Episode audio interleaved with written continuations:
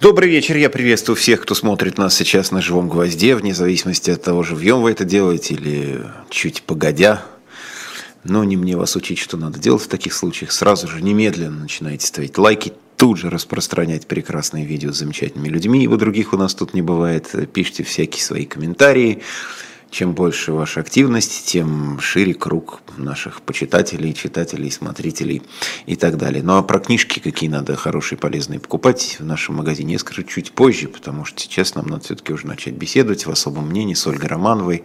Ольга Романова, директор фонда «Русь сидящий». Ольга, добрый вечер. Добрый вечер.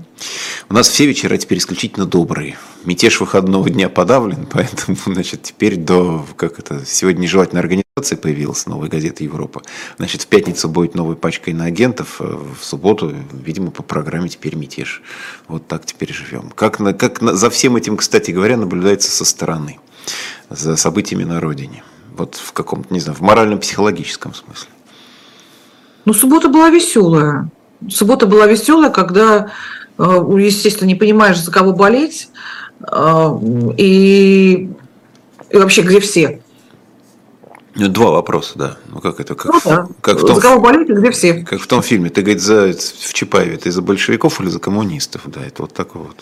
Ну, я за интернационал. Угу. Да, а Ленин за кого? Да, я за, за интернационал. Вот. Ну, в общем, переходя к более серьезным, конечно, вещам, несмотря на то, что все это, безусловно, было чрезвычайно ну да, цирк в танке, танк в цирке. А, вот, кстати говоря, Илья Евсеев, который, я не помню еще случай, чтобы он вторым задал вопрос в нашем чате, он всегда задает первым. Ну так, собственно, ему и карта в руки. Здравствуйте, Ольга. Как, по вашим впечатлениям, отреагировал так называемый уголовный мир на события в прошедшие выходные? Спасибо, спрашивает вас Ольга Илья. Отреагировал, надо сказать, дружно. Отреагировал сначала э, полной поддержкой, потом глубочайшим разочарованием и с применением слова «шерстюган» как мы слышали все из э, обращения э, бойцов, на этот раз уже э, подразделения «Шторм Z» Министерства обороны, но состоящие все из тех же прекрасных людей, которые были завербованы на этот раз уже Министерством обороны, которые готовы были поддержать Пригожина с его я не знаю, слово «мятеж», мне кажется, уже как-то не очень все-таки подходит. Мы уже поняли, что это была, в общем, такая пацанская разборка. А, и То есть марш справедливости вам тоже не нравится формулировка? Ну, вообще в уголовной среде, конечно, такие романтические названия, в принципе, в ходу, конечно. А, такое ощущение, что Пригожин какое-то время переписывался с некой заочницей, такой э, довольно капризной я, собственно, имела в виду Путина, он пытался так зайти, и так зайти, через Пескова заходил, сообщив, что его сын воевал в Вагнере, чем, я думаю, страшно удивил Пескова, а куда было деваться? А, Но ну вот в конце концов все-таки решил лично приехать. Сам я за ответом приду. Угу.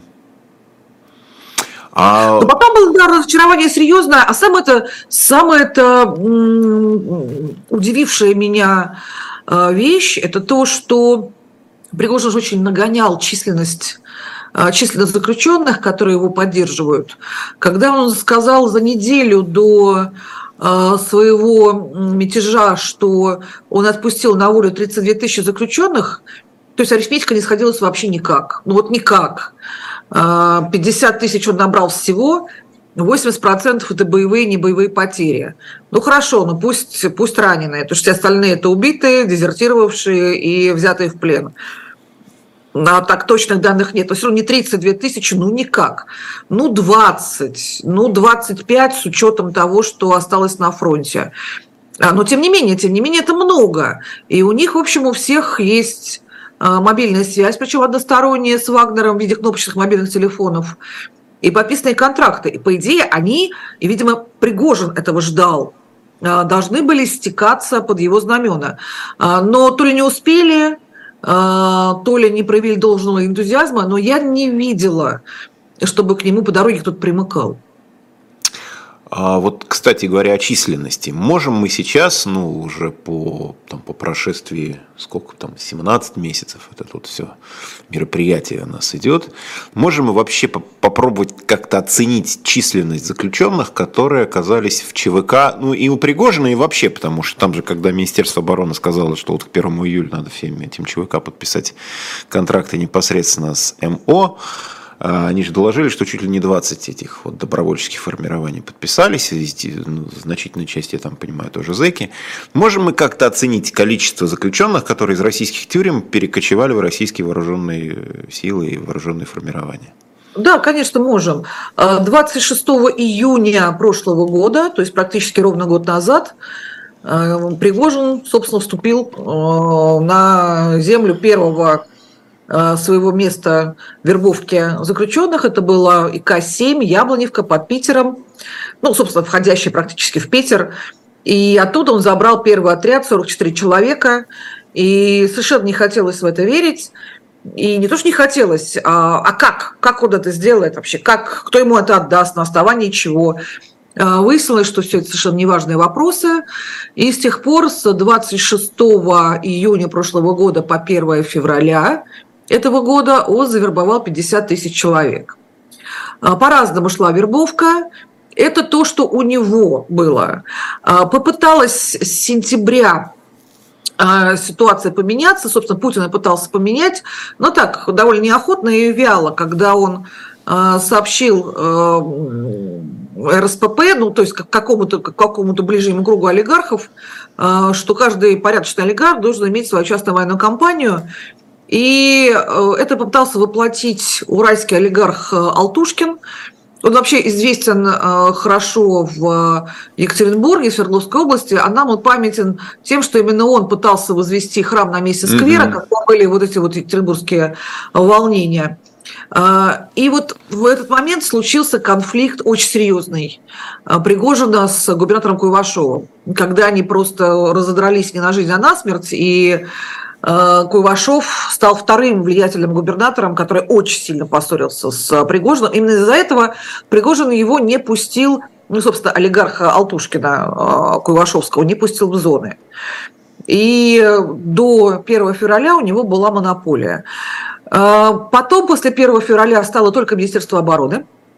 Но Министерство обороны сначала не справлялась. То есть да, мы зафиксируем этот момент, что с 1 февраля этого года только Министерство, только обороны, Министерство да. обороны набирает в заключенных да. в, вот, под ружье. То есть Пригожин к этому уже не имеет отношения. Вот Никакого. все, кого он набрал до того, вот это весь его, что называется, такой зэковский а актив. Не совсем, не совсем. Вот там дальше начинается интересное. То есть до 1 февраля монополия Пригожина, после 1 февраля монополия Министерства обороны. И тут обнаружилось несколько вещей. А, во-первых, что Министерство обороны не в состоянии справиться с таким количеством заключенных. А они набрали с тех пор 10 тысяч, 15 тысяч, и вот 10 тысяч только за апрель. Сразу огромное число заключенных поступило в Министерство обороны, которое не было к этому готово вообще.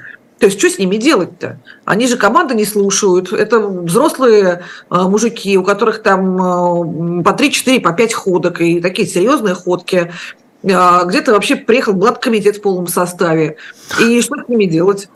И вот кто ими будет командовать? То есть они меньше, чем на полковников не согласны, а, ну, естественно, нет. Естественно, нет. И с ними никто не умеет обращаться. И начались бунты, начались побеги, начались сообщения, что бежало 39 заключенных, завербованных с автоматами, 7 заключенных, 8. А потом это вообще ушло на какие-то 39-е строки новостей – Э, переполнились э, изоляторы временного содержания на оккупированных территориях. Именно они, потому что колонии заняты под военнопленных, а СИЗО заняты под украинцев, которые обвиняются э, ну, собственно, в партизанских действиях в сопротивлении оккупантам. Поэтому осталось одно место, ИВС, они очень быстро переполнились, они оттуда слали очень жалостливые видео, по поводу того, что нет души, нет туалета, плохо кормят, и что же мы из тюрьмы в тюрьму, вообще безобразие. А, и Министерство обороны а, торгануло, торгануло заключенными, и весь апрель и половину мая оно ими торговало как баранами. А, оно продавало ну, излишки, то, с чем они не могут справиться, в самые разные ЧВК. И в ЧВК «Патриот», который Министерство обороны уже принадлежит, и в ЧВК «Редут», который связан с Зарипаской, и в ЧВК «Вагнер» в том числе. Их просто покупал по головам, а, но это было а не... цена какая за голову? Порядка 20 тысяч рублей. Это не было, это не была сделка на уровне, не знаю, там, Пригожин-Шойгу, это была сделка на уровне командиров были сделки на уровне командиров, просто продавали излишки. А так в основном заключенные служат подразделение, которое называется то самое «Шторм Z». А, и вот э, в апреле начали ребята, э, господи, заключенные начали гибнуть, эм, как обычно, э, как это всегда происходит. Им выдавали номер, номерные жетоны, и у нас есть довольно много этих номеров и раненых, и пропавших без вести, и убитых, э, за них не выплачивают ничего, ничего совсем никому ничего. Э, у меня сохранена в телефоне вообще вот во всех просто мессенджерах переписки э, матерей и жен с Министерством обороны, с ФСИНом, с военной прокуратурой. Значит, ФСИН говорит, что они отбыли на фронт, Министерство обороны говорит, что они отбыли в распоряжение ростовского ГУФСИН. Э, у них у всех подписаны, э, когда их вербовали, расписки с просьбой, э, даже с требованием никому не сообщать этим лицам, адвокатам и родственникам, кому угодно, их личные данные. Ну вот, собственно, не сообщают. Денег не платят. Денег не платят совсем, хотя действительно, если, если брать с самого начала развития конфликта, вот это вот первофевральское между Пригожиным и Министерством обороны, это, конечно, шла борьба за деньги. Ну, теперь-то нам уже Путин сказал, что он, ну что, оказывается, оказывается, все это время ЧВК жил за бюджетные деньги, но кто бы сомневался. А, но совершенно верно, вот эти выплаты по 5 миллионов, это, конечно, шли деньги из бюджета, и чем больше голов э, завербуется, чем больше голов сложится, э, тем выше доход генералов, естественно, естественно. Э, в этой битве победил Шойгу, и теперь он распоряжается этими деньгами. И я еще раз скажу, что я не знаю ни одного человека, ни одну семью э, из заключенных, завербованных Министерством обороны, которые получили бы какие-то обещанные выплаты компенсации. А пригожинские подопечные получают? А, тут вот всегда в Пригожин, что бы он ни говорил, у него получается потрясающая смесь из правды и неправды. Никогда нельзя про него сказать, вот здесь он совершенно точно врет, а вот здесь он совершенно точно говорит правду. Никогда, у него всегда пополам на пополам. А, не могу сказать, что он не выплачивал, выплачивал. Торжественно выплачивал, мы знаем очень много случаев, когда выплачивал. А еще мы знаем много случаев, когда он не выплачивал. Как получится.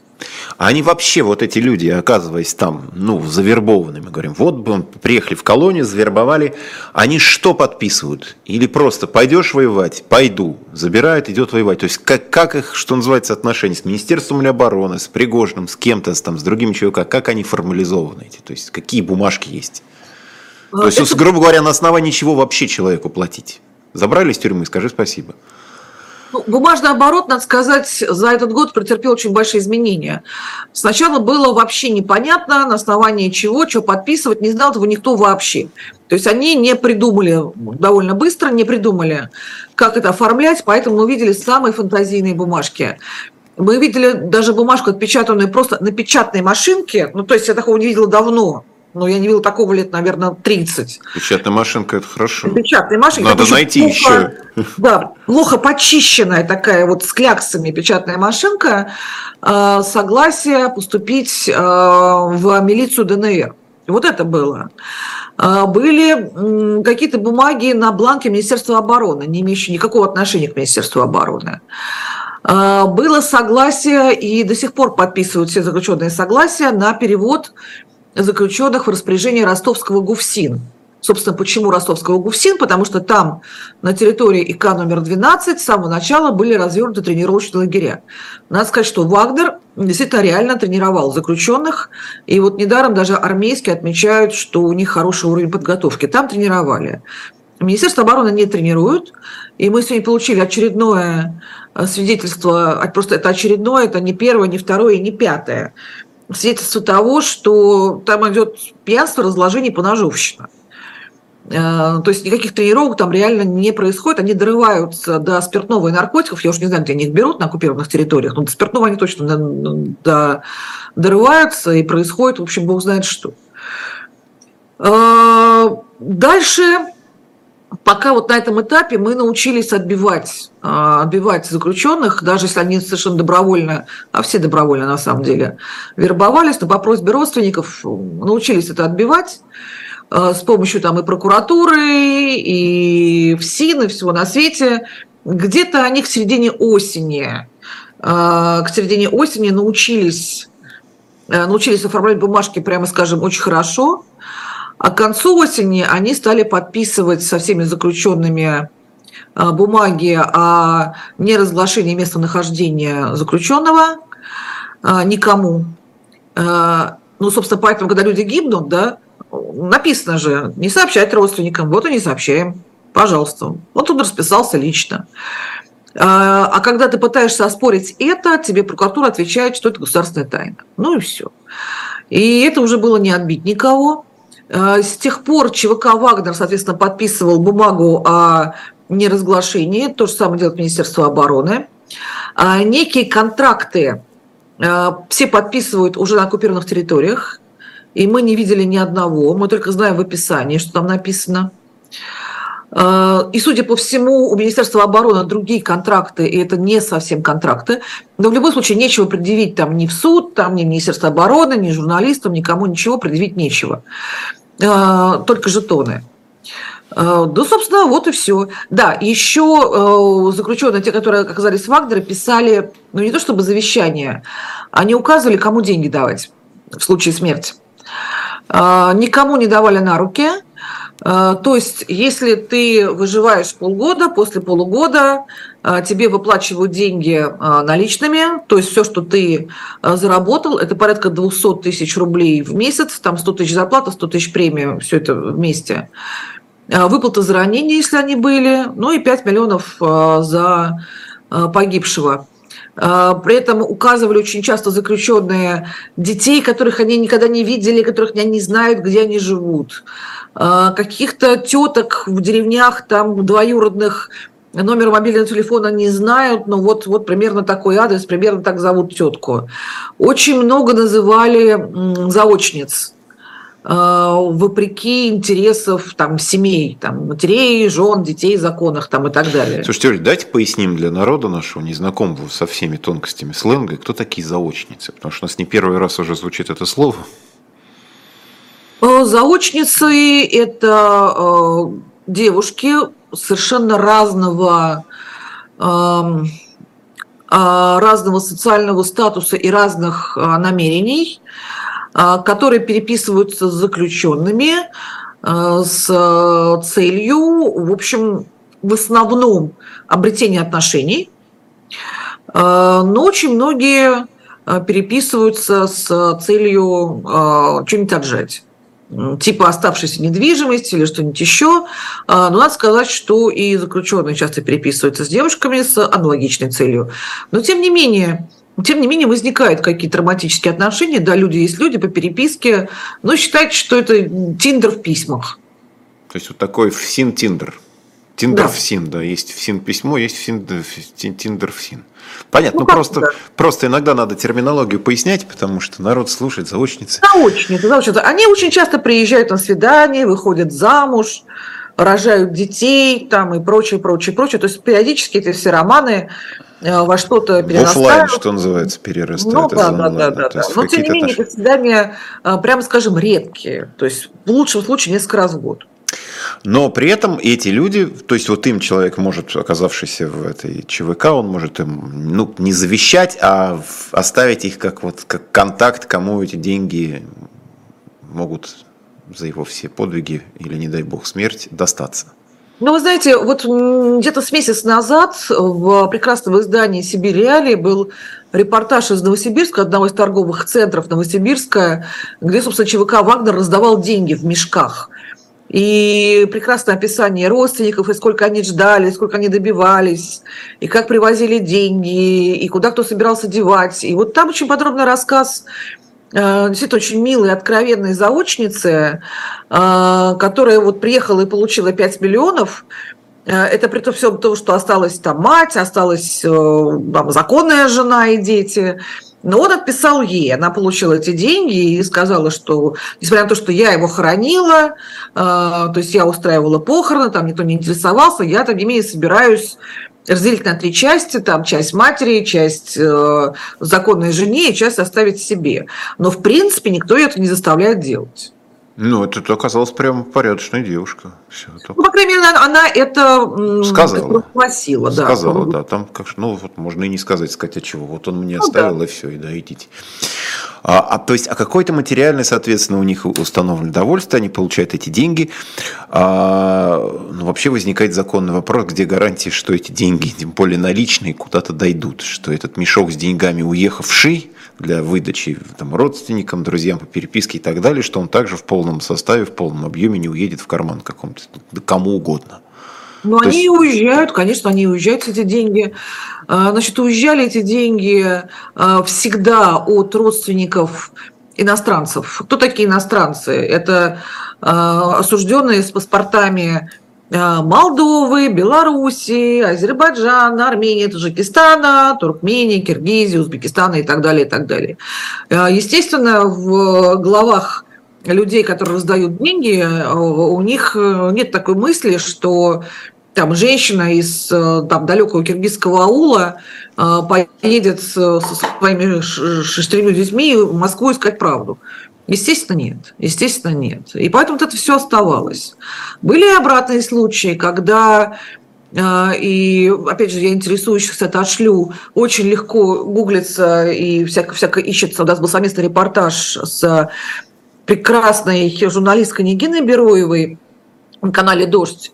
Э, мы нашли нескольких женщин, э, чьи мужья были завербованы в ЧВК «Вагнер», и они получили полностью 5 миллионов, закрытые гробы, похоронили, ордена, медали, почетные грамоты, э, надпись на школьной партии, что здесь сидел героический совершенно человек, и теперь эта женщина, вдова, э, не жена рецидивиста, э, пьяницы, наркомана, склочника, который там ее бил, а вдова э, героя специальной военной операции – а, и дети ходят с города поднятой головой, все довольны. Тут они звонят из плена, говорит, Люся, я живой.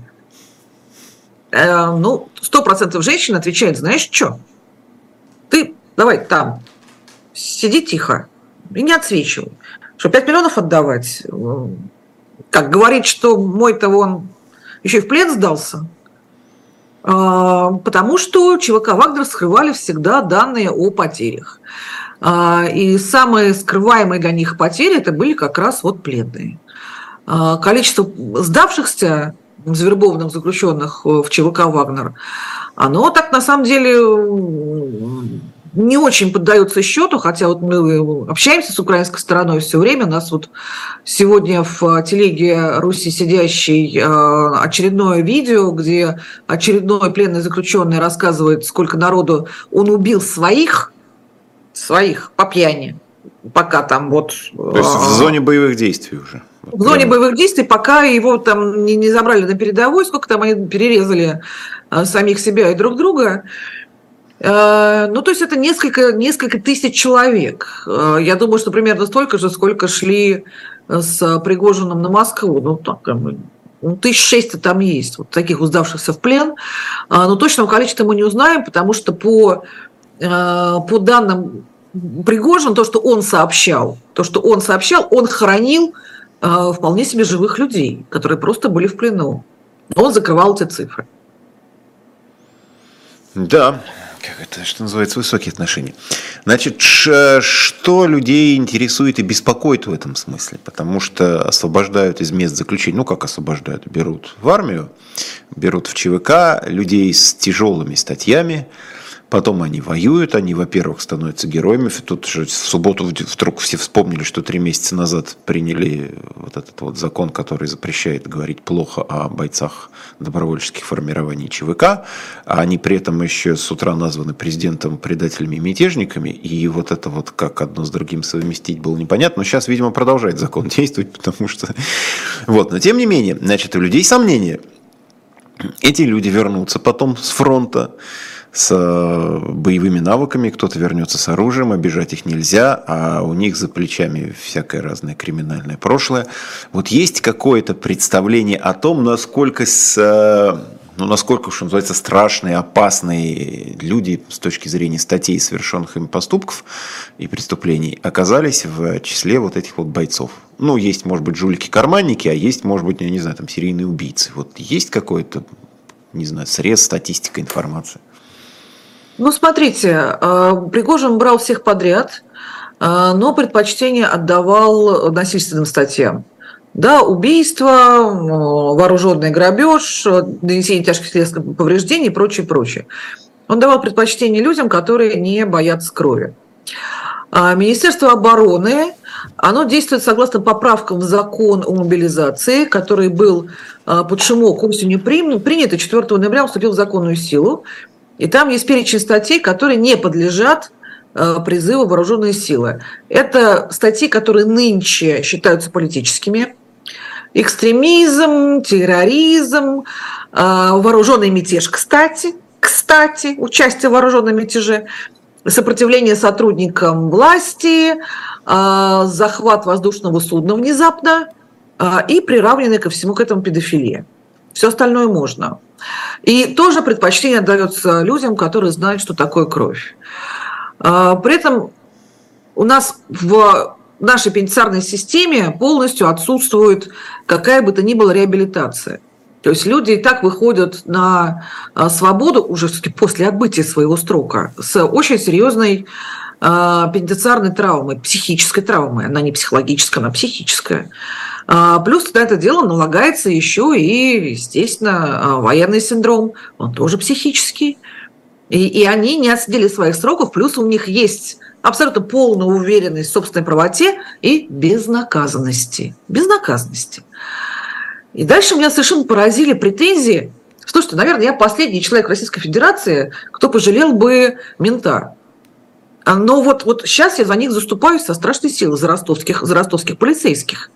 Ну, потому что вот смотрите, полицейские – это люди, которые, ну, как бы то ни было, хорошо, у нас треть сидит невиновных людей, не за то, а, но две трети-то еще какие? Это вот эта полиция э, снимает с теплого трупа э, человека, который только что его убил. Это полиция разбирается с изнасилованными женщинами, с девочками, да, это полиция э, прибывает и смотрит порезанных там и собутыльников и так далее, они прекрасно знают, кто это. И, в общем, работа это все равно это делают, делают полицейские, которые прибывают на место кровавой бани. И вот они их ловят, передают в руки там следователям, прокурорам и так далее, и так далее. Они их уже поймали, они уже все это видели, они все это видят каждый день.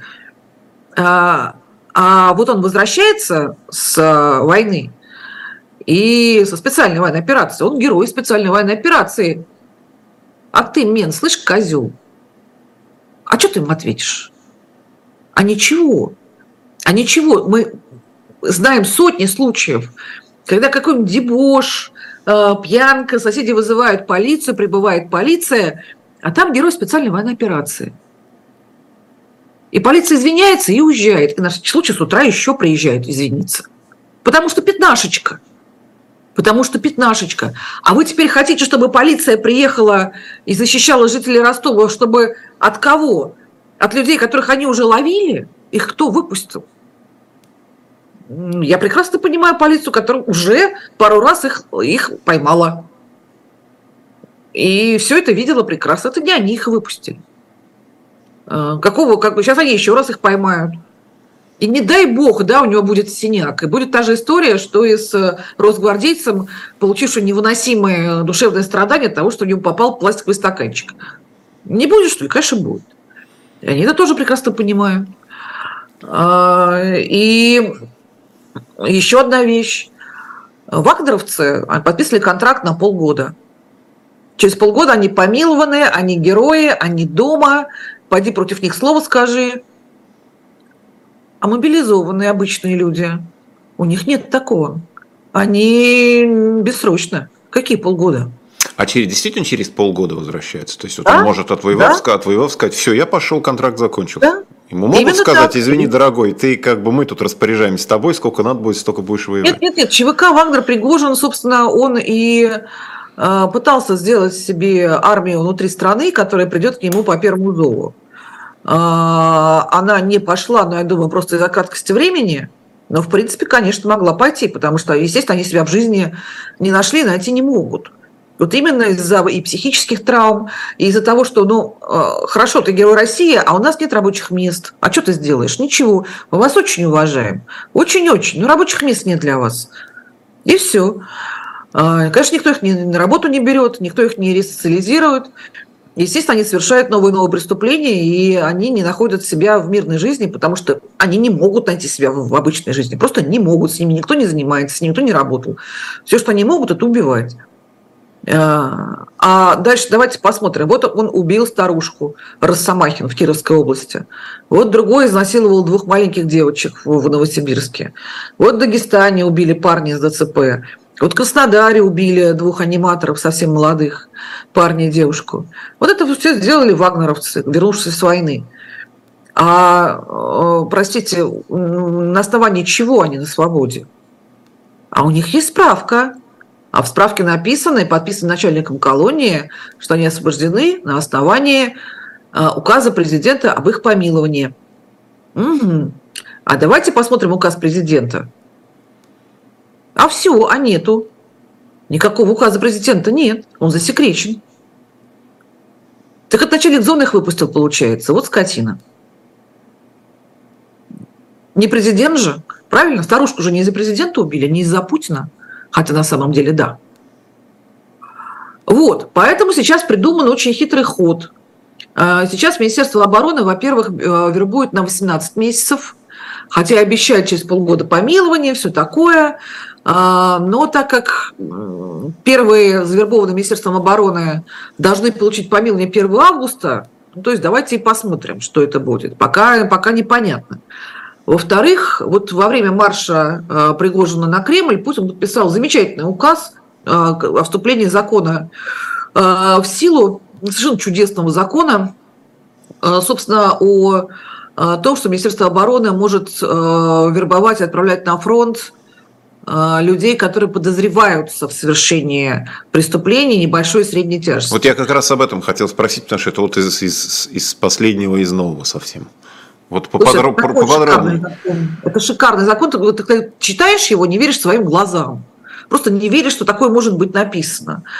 Ну, во-первых, люди, которые подозреваются в совершении преступлений, там уже названы преступниками, а, хотя это может сделать только суд.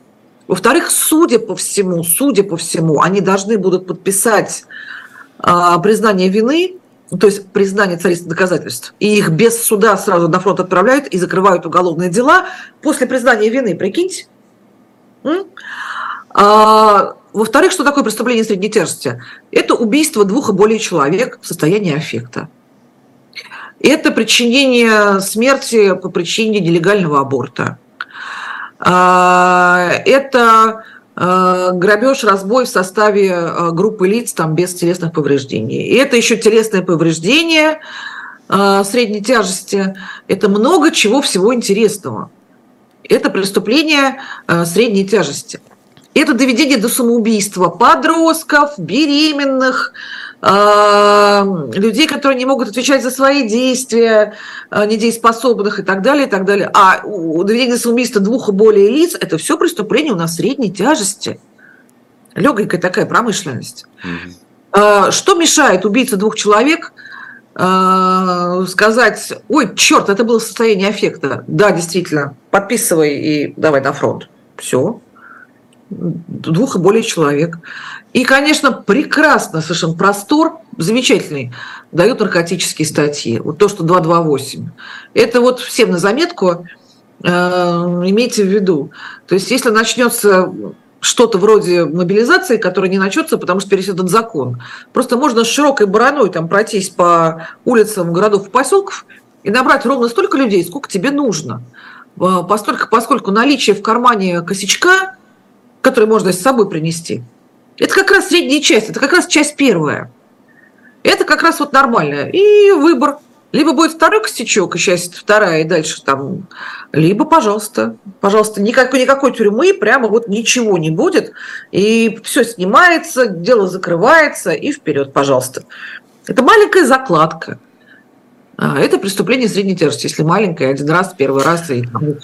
Слушайте, ну нам с, э, скажут примерно то же самое, ну такой условный, такой абстрактный, как говорит, среднестатистический россиянин, те же самые слова, которые, это видео было памятное, где Пригожин-то говорил, ну вы что хотите, чтобы вот ваш муж, отец, брат, чтобы вот он пошел воевать? Ну, вот пойдут вот эти вот убийцы, Пойду. убийцы, головорезы. Вот они как бы воюют, вот эти люди закрывают на фронте ту брешь или там в строю, да, вот эту вот вакансию, которую должен занять какой-то близкий вам хороший, порядочный, честный, отличник, отец семейства. Вот он не пойдет, а пойдет вот это, извините, как говорится, все, ой, чуть не сказал плохое слово, нехорошие люди, да, нехороший человек редиска.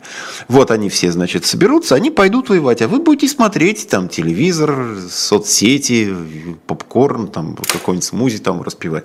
То есть э, цинично, но таким образом они избавляют другую часть общества от необходимости во всем этом вот участвовать. Сейчас Минобороны заберет, значит, какое-то еще количество зэков, которых у нас там много. Значит, вот они будут воевать вместо вас всех. Вот такая, да, так, такая обстановка вопроса. Справляется. Министерство обороны не справляется. Министерство обороны предпочитает все-таки э, более мирных жителей. Министерство обороны все-таки, э, если, если ну, я не хочу сравнивать э, жабу с гадюкой вообще никак, заниматься с э, разбором их тактико-технических характеристик, э, тем не менее, тем не менее, Пригожин был эффективным менеджером. Он умел менеджировать именно заключенных. Ну, понятно, почему, да, и по биографии, и по своему образу жизни и так далее. Он умел с ними справляться. А Министерство обороны нет. Нет. Мы сейчас на секунду буквально прервемся. У нас же книжка, как всегда, хорошая при себе shop.diletant.media, друзья мои. Там вообще много замечательной литературы для души, для ума, для подарка, для дам, для, для мужчин, для детей даже что-нибудь можно найти. Но тут прям в тему. Значит, Аркадий Францович Кашко «Уголовный мир царской России». Вот такая вот замечательная вещь. Хотите узнать про уголовный мир царской России, если вы уже все знаете про уголовный мир просто России? Ну вот, значит, Аркадий Францович Кашко с уголовным миром. Книги, изменившие мир, писатели объединивший поколение. Вот в такой серии это вышло. Мне, мне кажется, что и, и тема, и название, и серия, в которой это все опубликовано, замечательным образом все друг с другом совпадают. Не, сумма денег небольшая, печать от эхо для ностальгирующей публики. Ну и вообще shop.diletant.media заходите, смотрите. Там действительно много хорошей, интересной, полезной литературы. За вас уже все хорошие люди собрали. Вам осталось только кликнуть, купить и дождаться курьера. А, Ольга... Кстати, я поддержу эту книжку. Я поддержу эту книжку, потому что, знаете, а, вот то, о чем мы сейчас рассуждаем, а, все-таки э, современный, ну и вообще а, тюремный мир после, после 17 года, вот, собственно, после революции, и тюремный мир царской России – это две большие разницы. Российская тюрьма, собственно, и ГУЛАГ не наследовала царской тюрьме она наследовала э, англичанам, англобургской компании. Вот там были концлагеря, которые привели к созданию ГУЛАГа.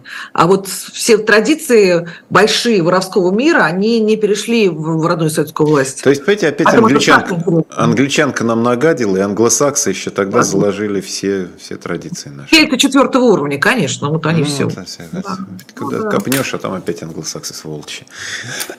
Слушайте, вопрос, прошу прощения, который возник еще прям по ходу этого мятежа однодневного, и он потом утонул на фоне всего остального, были все-таки в э, СИЗО бунты или нет? Водник, там Ростовская, выпускали ли из ростовских э, учреждений зеков?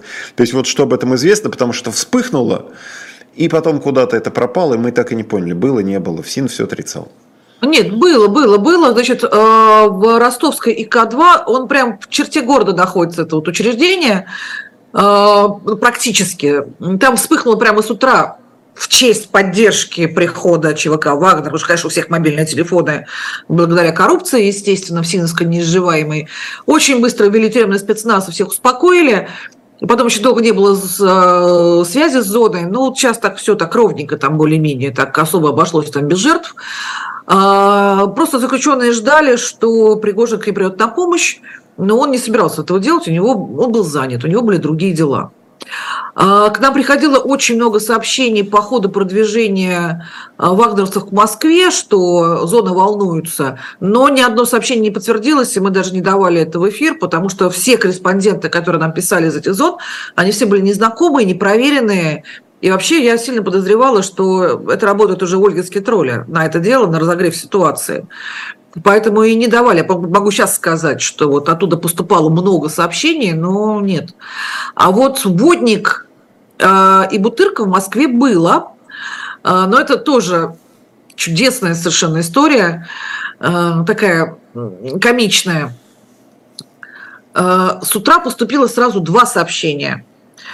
Что, ну, во-первых, в бунт в воднике Э, там было много голосовых сообщений, там было все слышно, что происходит.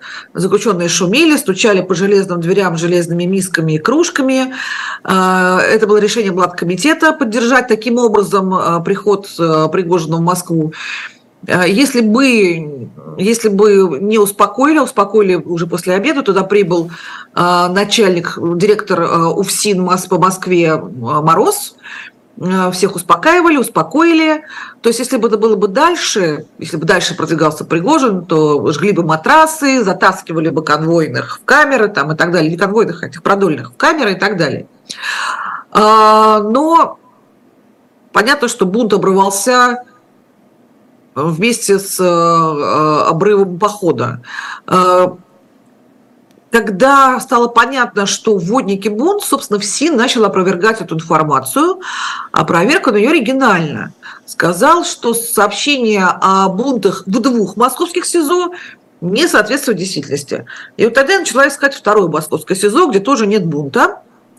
А, я сначала думала, что в Медведе, в СИЗО-4, но нет, это была Бутырка, а, номер два, там был бунт такой же, в общем-то, точно такой же. А, и информацию об этих двух бунтах внезапно подтвердил Общественный совет в СИН. Да, вот этот я как раз увидел, думаю, что такое. Ну, это, конечно, там среди вот этого потока сообщений вдруг в общественный совет в СИН, думаю, что это, как это? А знаете только... почему? Знаете почему? Потому что он утром этого же дня, когда все это началось, поход заключенных на Москву, а, он вдруг потерял голову. То есть в буквальном смысле слова потерял голову, э, потому что общественный совет в СИН возглавлял как раз до субботы Евгений Гришковец, э, и который с утра в субботу сказал, ну вас нафиг, я пошел, и оставшийся без головы, обезглавленный вот этот самый общественный совет в СИН начал вообще всем все рассказывать. И вот некоторое время мы, собственно, были в информационном потоке. А как говорится, тут сейчас настало время глупых вопросов. А Гришковец чем вообще занимается? Занимался в общественном совете? В общественный совет ФСИН имеет какое-то влияние на что-то, кроме того, что это общественный совет? Ну, он может пополнять, я не знаю, там, библиотечный фонд в СИН или там устраивать читки пьес Гришковца в Бутырке. Ну, такое вот миленькое дело. Но, в принципе, не обладают информацией, никуда не лезут, ходят на заседания, улыбаются. Когда Гришковец э, только пришел в общественный совет в СИН, это было, в общем, довольно давно, э, наверное, года 3-4 назад, он сразу развернул бурную деятельность. Даже я письмо от него получила, типа, дорогой друг, Давай работать вместе, рука об руку, на дело совершенствования нашей пенитенциарной системы и общей гуманизации э, и смягчения нравов. Ну, я подумала, ладно, ну давай мы на тебя посмотрим. Ну, как-то он быстро перегорел, э, и, собственно, орган по-прежнему застыл в какой-то в своем летаргическом сне. Э, и, видимо, как-то вот покидание главы общественного совета ненадолго его из этой литургии вытряхнула, ну, куда он сейчас опять счастливо погружается. Ну, сейчас там Володин у нас говорит, давайте проверим всех, кто куда-нибудь сбежал, может, что до Гришковца доберутся. Это сбежавшие все, так это которые не, неправильно поняли тенденции этого субботнего утра и субботнего обеда, что там произойдет. Да, у вас, кстати, в Телеграме, кстати, если вы не подписались, друзья мои, на телеграм-канал Ольги Романовой, рекомендую. Там, в общем, есть что посмотреть, почитать. А, вот там как раз вот последнее, что я видел, замечательный по этот самый письмо от Пригожина. Что это такое? Ну да, это я... Пригожина вам на «вы», причем с большой, это с уважением, с большой буквы, там, уважаемая, я там, вас, вам, ваш, там, и так далее. Что, что, это, что это за вещь? Ну, это я сегодня уже решил поностальгировать и поднять все свои многочисленные переписки с Пригожиным. Э, это было в конце прошлого года, когда довольно многие благотворительные фонды получили вот такую вот верную рассылку от э, Пригожина, да, это ЧВК «Вагнер», э, ну, ладно, мы, грешные люди, там, мы всю жизнь занимаемся заключенными, вот уже 15 лет работаем с заключенными, но эти письма получили, например, там, фонды помощи детям. И такое же точное письмо опубликовал, помню, Оренбургский фонд помощи детям, жертвам насилия взрослых. И тоже он предлагал а, Пригожиным а, закрыть свою вот эту вот деятельность, заниматься только снабжением а, Вагнера деньгами, продуктами питания и, не знаю, телогрейками и сетками. Поэтому надо сказать, что я вспоминаю вот это вот все, вот эту всю волну народную попрошенничества на Вагнер – я не думаю, что э, это какая-то большая доля или большая сумма. А, но, э, ребят, все-таки Вагнер шел и по фондам. А, он шел по частным фондам довольно хорошо, с бреднем протянутой рукой. И вы же наверняка помните, там в каких-то там торговых центрах, там где угодно стояли э, люди и собирали всякую разную помощь для бойцов, в том числе и Вагнера, и прежде всего Вагнера. А, это фонд руссидящий там никогда ничего ему не даст. А если он зашел в какой-нибудь там благотворительный фонд Газпрома и сказал, дяденьки, дайте денег, что, ему не дали, что ли? Я ну, уверена, что дали. Лишние не бывают деньги, это правильно. Слушайте, правильно. вот, кстати, да, из интересного еще, а, потому что тут же в тот же день, в субботу, ну, миллион этих видео, где отрывают плакаты, рекламу, все вот это вот самое. Сейчас, я не знаю, пошли клеить обратно или нет, но а уже в воскресенье утром, собственно, мы видим сообщение, там, Тюмень, Новосибирск, еще где-то, то есть в Питере, по-моему, заработали обратно пункты вербовки. То есть совершенно, ну, как работали, так и работают. вот это что вообще такое? То есть они вот могут... А, а, а. ну, они вот, они вот сейчас завербуют этих людей в Вагнер, куда они их денут? Вагнер. А в чем проблема-то? В чем проблема? Это не же не знаю, заключенных, есть, им есть. заключенных нельзя теперь вербовать, а свободных можно. Можно завербовать свободных, отвести их на фронт. Э, собственно, ЧВК «Вагнер» пока существует и не запрещен, что называется, дискутируется. Вопрос дискутируется. Заключенных больше нельзя, а вот а тебя можно. То есть я просто думаю, вот как будет выглядеть эта логистика. Ну, наверное, какой-то найдут способ. Просто это вот очень такое показательная вещь. Еще об одной хотел спросить. Тема, ну, она, в общем, большая, но у нас, правда, не так много времени осталось. Про, все, про всех резонансных сидельцев. Навальный, Карамурза, и Яшин и так далее. А, людей немножко, не, ну, не то, что удивляет, они думают, какая, каким образом вот, вот так регулярно там появляются, условно, там, у того же Навального, у Яшина посты в соцсетях. То есть, каким образом осуществляется коммуникация их с внешним миром? Их же судят все время. Их же все время судят. И, конечно, к ним приходят адвокаты, и э, общение с адвокатами сейчас для политических крайне затруднено, просто крайне затруднено чтобы, э, то есть нет никакой тайны, хотя в законе она есть, в переписке с адвокатом.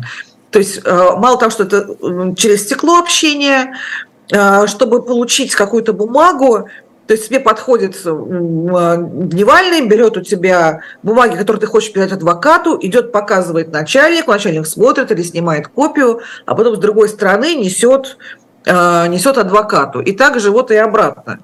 А, но никто не запрещает тебе, разговаривая вслух с адвокатом, диктовать ему э, то, что ты хочешь диктовать.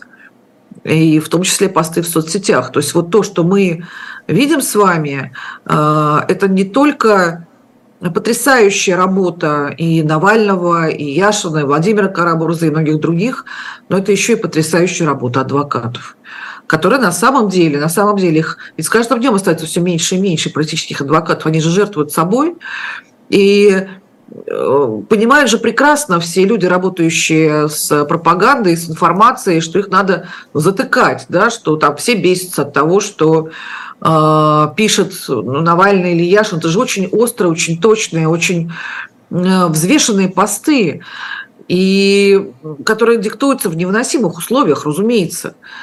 Э, тебя судят, а ты еще пост диктуешь, чтобы мы с вами читали вообще-то тут судьба твоя решается. А, понятно, что она давно решена, и никто ничего не ждет, но тем не менее надо как-то реагировать. А, и это, это будут убирать. Ведь Вадим Прохоров уже не зря уехал из России, это адвокат э, Бориса Немцова, Ильи Яшина, Владимира Карамурзы, потому что он нам с вами рассказывал, что происходит на процессе Карамурзы, он был закрытый это процесс э, про, измену Родине, он нам рассказывал, мы знаем благодаря ему, что там происходило. Так же, как до него уехал Иван Павлов, и команда 29, он же первый отдел, э, когда мы с вами узнали содержимое дела Ивана Сафронова, которое было от нас закрыто. Э, нельзя было рассказывать то, что там. Благодаря Ивану и его команде мы знаем подробности, что там в одном томе подшито просто чистые листы, что сумму, которую как бы наварил Иван Сафронов, по-моему, 240 евро, что-то в этом духе. Вот, вот, вот гонорар, это обычный журналистский гонорар. А небольшой, не маленький, такой средненький, вполне гонорар за статью. И вот это вот предъявляется Ивану Сафронову. А, и мы знаем благодаря, благодаря другому адвокату, собственно, Прохорову, что предъявлялось Владимиру Карамурзе, что э, прокурор распечатал Э, распечатал заходную фоточку, аватарку с э, Фейсбука Владимира Карамурзы, а там стоит э, Борис Немцов вместе с Владимиром, и Немцов что-то показывает вдаль, там, смотри, смотри, вот там, там ограждение, флаги, что. И прокурор сказал, смотрите, видите, Немцов зигует, а рядом Карамурза. И это обвинение, это прокурор сказал, и мы об этом знаем благодаря адвокату Вадиму Прохорову, который из-за этого был вынужден покинуть Россию, потому что потому что он раскрыл данные закрытого специально судебного заседания. А заключенные вообще не, не только политические, а в целом заключенные, насколько у них есть доступ к информации? Понятно, что ну, там Навальный рассказывал про это радио, которое у него круглые сутки там, значит, вещает, передает речь Путина в том числе. Значит, какой-то телевизор у них есть. А вообще вот, вот, вот информация к ним туда попадает в каком объеме? Насколько люди там представляют, что происходит здесь? Если это не политически, то это в любом объеме, потому что никто не отменял коррупцию в системе ФСИН, у всех есть мобильные телефоны, все все читают, все все знают, все все понимают, а, кроме тех, за которым особый надзор. Никогда мобильного не будет ни у Яшина, ни у Карамурзы, ни у Навального, ни у Горинова, ни у Лилии Чанышевой, никогда не будет у них. У всех остальных есть. То есть они, в общем, все то же самое знают, видят и наблюдают, да? что можем наблюдать. Да, то же самое. И сколько стоит такая услуга? От 10 тысяч рублей пронос мобильного телефона. Он такой самый простой, кнопочный. Да? Естественно, чем сложнее телефон, тем, тем дороже его взять, чем ты ближе. И вообще, на самом деле, э, цену называют любую, э, когда, когда видят клиента. Когда видят клиента. Э, то есть вот передать iPhone, такой более-менее 800 евро где-то, знаете, я была в, недавно во французской тюрьме, ну не в тюрьме, а то что, то, что зона, то, что у нас зона была бы. А там везде, везде у нас хотя бы обрывают вот эти вот межкамерную связь. А там даже никто не парится. Я в конце спросила, говорю, ну я же вижу, что у вас идет мобильный телефон. Он говорит, ну да, ну смысл обрывать, да, вот сейчас вот мы найдем этот мобильный телефон, будем устанавливать, кто из нас передал, будет увольнять, там, а зачем это все вот это? Я говорю, сколько у вас стоит мобильный телефон передать? Говорит, 800 евро. Говорю, а у нас то же самое. Ну, все. Европейские мы же любим какой-то, когда что-нибудь такое. А вот у них вот то же самое, как эти иностранные агенты. Вот, а у них они первые это приняли, вот, и, и поэтому мы приняли. Вот у них 800 евро мобильный телефон. И у нас, и у нас 800 евро. И, да? и у нас 800. Ну, плюс-минус, да. Ну, это 10 тысяч, это занести ноги, это в провинцию, когда телефон, который только что отшмонали, и вот ты говоришь, давай вот что отшмонали назад, ну, вот, вот так примерно. То есть твое же имущество тебе же за это, за эти же 10 тысяч. Ну, конечно. За свои, конечно. свое, а же, как? свое же и купишь. Я просто тоже посмотрел, тут недавно была статистика по содержанию, там, ну, сколько на заключенного приходится в Швеции, да, сколько приходится у нас, и вообще нет вопросов, почему люди, оказавшись в таких условиях, готовы идти хоть на фронт, хоть куда.